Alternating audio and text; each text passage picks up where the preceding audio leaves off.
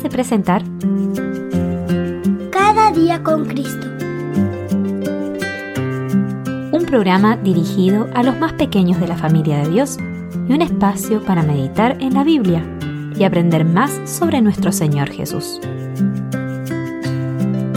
Este podcast es una iniciativa de granosdevida.cl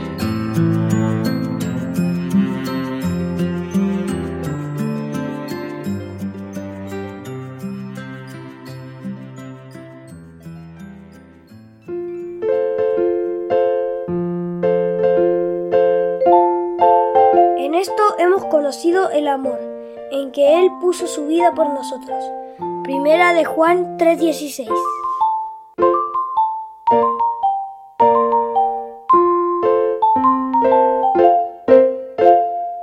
Hola queridos amigos y amigas, bienvenidos un día más a meditar con nosotros.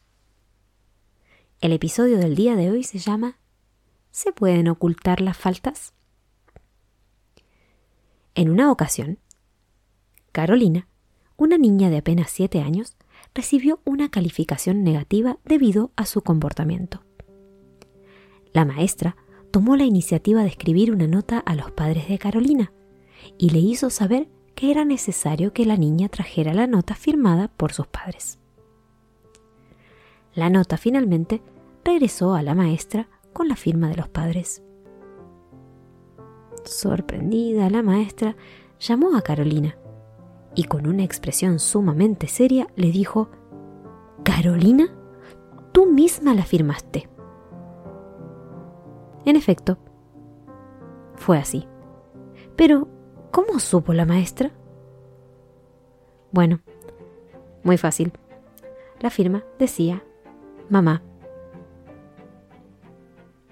En general, aunque no seamos tan ingenuos, nuestras faltas son igualmente visibles a los ojos de Dios. Él sabe que la intención del corazón del hombre es mala desde su juventud. Génesis 8:21. Hemos pecado contra el Señor nuestro Dios, nosotros y nuestros padres, desde nuestra juventud hasta hoy, y no hemos obedecido la voz del Señor nuestro Dios. Jeremías 3:25. A veces pensamos que podemos ocultar nuestras faltas o arreglarlas diciendo sí, me equivoqué, pero desde ahora me voy a portar mejor. ¿Se puede borrar el pasado y obrar mejor después?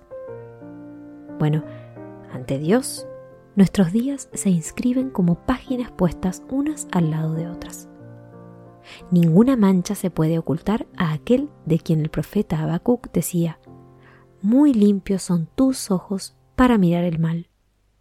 Habacuc 1:13 pero bueno, aquí viene la buena noticia. Dios dice, yo soy el que borro tus transgresiones por amor a mí mismo, y no recordaré tus pecados. Isaías 43, 25. ¿Y cómo se hace esto? Bueno, gracias a la sangre de Jesucristo, el Hijo de Dios, que limpia de todo pecado a aquel que cree en él. Primera de Juan 1.7.